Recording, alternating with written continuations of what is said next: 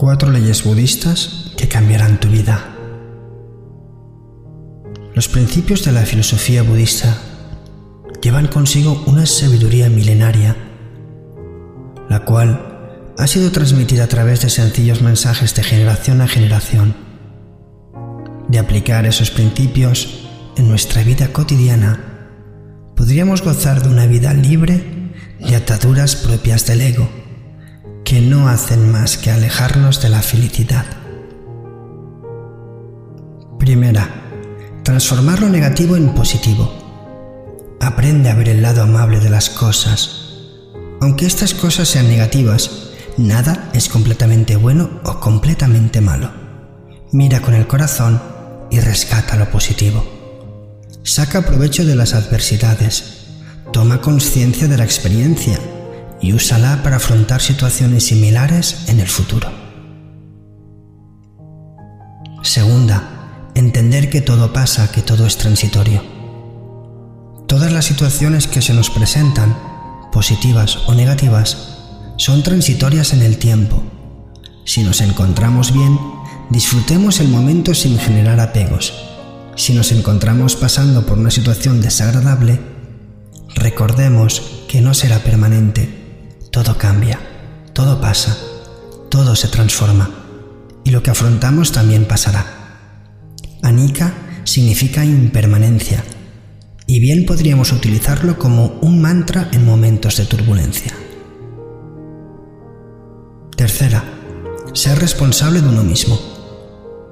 La filosofía budista nos muestra que todo lo que somos, hacemos y sentimos es de nuestra propia autoría nos muestra cómo nosotros creamos nuestra vida y cómo podemos inclusive nuestra creación hacernos daño. Debemos vivir con moralidad, controlar la mente y nuestros pensamientos y aplicar la autoobservación. Mientras nos mantengamos ecuánimes a nuestras sensaciones, podremos purificar nuestra mente. Debemos conocernos a nosotros mismos observando la realidad tal y como es, no como nos gustaría o desearíamos que fuese, observando nuestra verdad interior.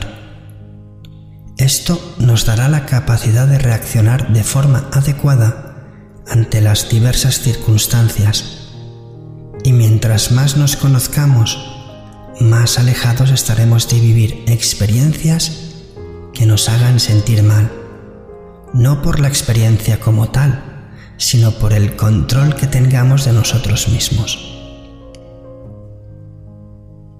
Cuarta, buscar la verdadera felicidad. Este deberá ser el fin único, la verdad última, entrar en sintonía con la verdadera felicidad, esa que se expande del alma y no tiene nada que ver con el ego no tiene que ver con cosas materiales, ni logros, ni cumplimiento de metas, que definitivamente son cosas que nos llenan de regocijo y de alegría. Pero la verdadera felicidad es aquella que se manifiesta cuando nuestro corazón y nuestra mente están educados para procurar nuestro bien y el de quienes nos rodean. Que el verdadero propósito de la vida es buscar la felicidad. Dalai Lama. Que todos los seres sean felices.